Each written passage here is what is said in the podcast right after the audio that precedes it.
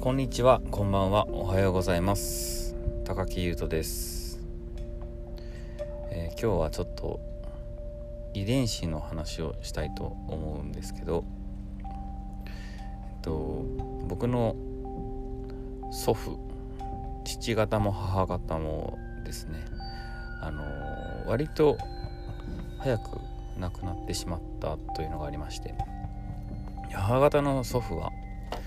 僕が生まれる前ですね。で母に聞いたら49歳の頃っていう風に言ってましたね。いなくなったと。で、えー父方の祖父は80まで生きなかったんですよね。はい。まあ割と生きてたんですけど。はい。それで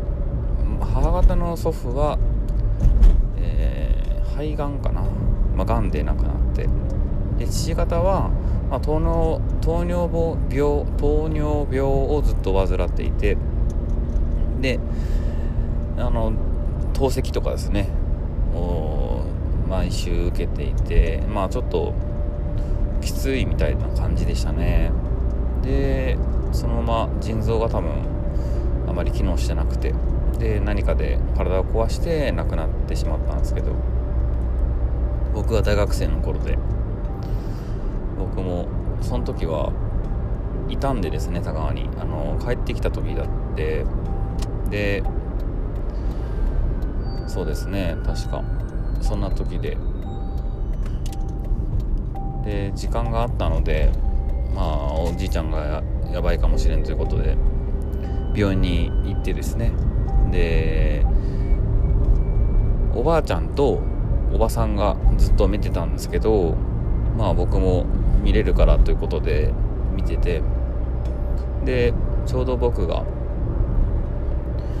あのー見てた時にあのー祖母とおばさんが休んでた時にですねちょっとおじいちゃんの様子がなんか違うなって感じになってちょっとやばいかもしれんっつって起こしに行ってですね。でその後しばらくして息を吹き取ったんですけどなんかすごく今でも思い出しますね。まあこの2人に共通して言えることがあの仕事がですねえっと母の父は教員をやっていてで、えー父の父は共済組合の職員をしていたそうですね。なのでまあ公務員的なお仕事まあ公務員的なお仕事だと言えると思うんですけどを2人ともしていたんですよね。でえっ、と僕もまあ遺伝的要素なのか何なのかそこはまあ遺伝的要素だと思うんですけど公務員をしていて。で、まあ、僕の弟もですねまた公務員をしているんですけどまあ何の要因がこの仕事に就かせたのかというところで考えると何の遺伝的要因がですねこの職に僕らを導いたのかということを考えるとまあおそらくなんですけど、あのー家族を持ちたいという思いが強いだと思うんですよね。家族を持ちそして家族と時間を有意義に過ごすまず自分の時間を有意義に過ごすというところですかね。そういう気持ちというか、まあ、遺伝的要素があるんじゃないかなというふうに思っていてでまあ母方の父母方のおじいちゃんは、まあ、タバコを吸っていてで父方の祖父祖父はあのお酒をたくさん飲んでいたんですよね。でおそらくなんですけどこれやっぱりそういったところで働くことっていうのはストレスフルな状況だったんじゃないかなと僕は推測をしてましてしてましてで現に僕もすごくストレスフルな毎日を送っているんですよね。でまあこれをやっぱりそのまま受け継いでいるのは行くのはちょっとなっていうふうに正直思っているところですね。どうにかして打破したいなというところ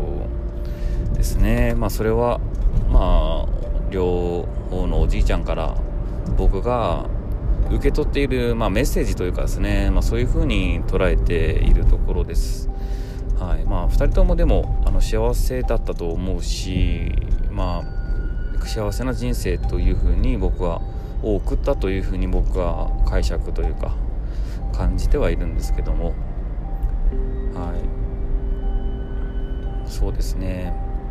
で先日ですねあのダラジオ久しぶりに聞いてでその中で、えっと、樋口代表とまさくんが話をしてたんですけどそれがすごくなんかこの僕が最近考えていた遺伝子の話となんか似ているというかですねあので関連性があるなっていうふうに思ってでラジオではですねえっとまさくんがすごく不安があるんだというふうなことを言っていてでその不安について樋口代表がいろいろとあの深掘りをしていくようなラジオの内容だったんですけどもまあぜひあの聞いてみたらいいと思うんですけどあのー、まあ樋口代表曰く、まあ、ダラジを聞く人は人間じゃないんだということを言ってましたね。妖怪だというふうに言ってまして、まあ、僕もあの例に漏れず妖怪ではあるんですけど。まあ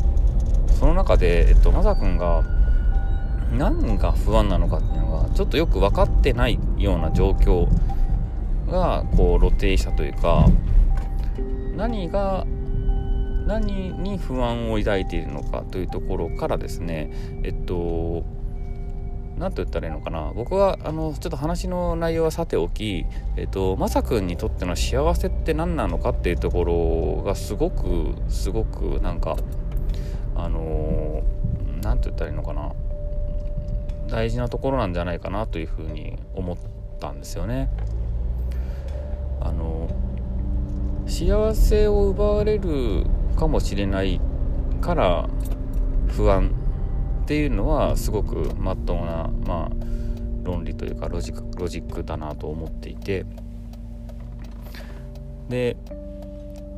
その幸せを奪われないためにえっと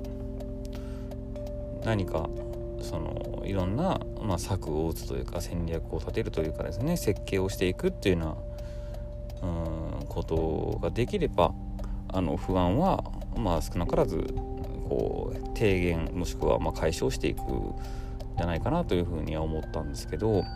一方樋口代表がですねえっと不安というかあの考えていたこと感じていたことっていうのはですねちょっと僕は全然それは感じてなくてですね。というのが、えっとまあ、何をしてもまあ虚しいのだということ。虚しいというかですね、まあ、あの楽しいしこう、うん、楽しいんだけどいろんなものも満たされてで楽しいんだけど、まあ、だから何なんだというような感じですかね。なんか太宰治とかで僕「トカトントン」っていう話が大好きなんですけど、まあ、これはえっと簡単に言うとトカトントンというあの校庭の隅校庭の隅かな？で聞こえる音がですね何かの音がですねえっとパンと自分にこう虚無をもたらすという話なんですよね。でこれがまあ要点だけ言うとあの戦争に負けたことで、えっと、いろんな、えっと、天皇のことだったりいろんなものを、えっと、信仰というかですね、えー、信じてた主人公が、えっと、戦争に負けてで天皇が敗北を認めてでそれからですね自分のこう燃えうる燃やせるものっていうのがなくなってしまった。でその象徴が、まあ、トカトントンという音であってでそれの音によってその感情がポンともたらされるみたいなんですね。はい、あとトーマス・マンのですねなんとかっていう話忘れちゃいましたね。なんかすごく共通点があってで、まあ、そのトーマス・マンのその短編のその主人公はあの自分がちっちゃい時に火事があったんだそうなんですよね。でその火事を見た時にああ家が燃えているなというふうに思ったそうなんですよ。でえっと何かをすごく普通の人であればですね普通の人であればというかまあ、うん、普通の人であれば驚いたりびっくりしたり悲しんだりそういったことに対面した時もそういう事実だけをですね、あのー、認識するというような主人公がいてで何と言ったらいいのかな？えっと要はえっとエモ？エモくないというか感情に支配されないという2人なんですよね。でトカトントンは少しちょっとまた違うんですけどただトカトントンもまたそのその、えーと、自分が虚無を虚無を感じていることというのも客観視しているということでまあこの2つの共通点は、えっと、客観的な視点を持つことによってえっと虚しいというかですねあのうん客観的な視点を持っているからこそいろんなものにえっとのめり込めないというそういう話であるなというふうにまあ思ってですね。大学の時にあのゼミかなんかで僕それを書いたんですよね。はい、まあ、まあ、さておきですね、えっと、そういう、まあ、樋口代表が陥っていたそういう状況っていうのが、えっとまあ、自分の知的好奇心が満ちていくことによって、えっと、幸せを感じるというか、うん、それで勝ち勝ち点言ってましたっけ、うん、勝ちポイントって言ってましたかね？それがまあそこに価値を感じれるからこそ、えっと、今は充実をしているというお話をしてたんですけども、まあ、まさくんにとってそれが何なのかわからないっていうところで多分ラジオラジオの方は終わったんですけどね。はい。うんなんか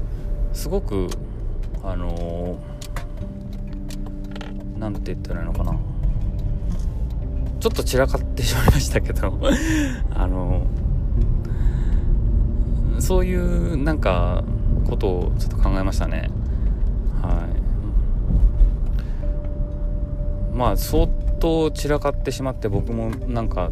どうまとめたらいいのか今迷子になってるんですけど。そうですね。なんか僕は割とそういったあの何て言ったらいいのかな客観的にいろんなものを捉えてしまうことで虚しいっていう風に思ってしまうっていうのはなんか作品上というか、まあ、物語を通じて実は割と早くにそれはなんとなく理解認識できてたんですよね。でそれはもうダタイとかトーマス・マンとか、まあ、他にもいろんな物語があるのでそれで、まあ、そういった感情について考えたことがあって認識をしたんですけど、まあ、岡崎京子とかですねあの辺の漫画を読むことで、えっと、享楽的に生きるというかですね、えっと、楽しければいいじゃないっていうその刹那的な生き方っていうのについてすごく考えたこともあって、結局何て言ったらいいのかな。その時幸せだったらいいんだっていう風な考えですよね。これも僕はすごく真実だなと思っていて、はい、なんで何て言ったらいいのかな、まあ、そういういろんな振り幅のものをこの物語をですね自分が知ることで、えっと、その認識をしてきたんですけど、ま、さておきそれは認識の問題だって僕の遺伝子の問題ではないんですよね。遺伝子的な要因とはまた違う、うん、僕の人生をこう、うん、人生を生き人生を生くまあ何て言ったらポイントというかそういったものではあるんですけどまあその一番のこう走る 何て言ったらいいかな歯車じゃないですかエンジンみたいなものってのは遺伝子なんじゃないかなと思うんですけどその遺伝子がまあそのそういうエンジンであるから僕は、まあ、今後どうするのかっていうのをちょっと最近は考えてます。はい、以上です。ありがとうございました。また聞いてください。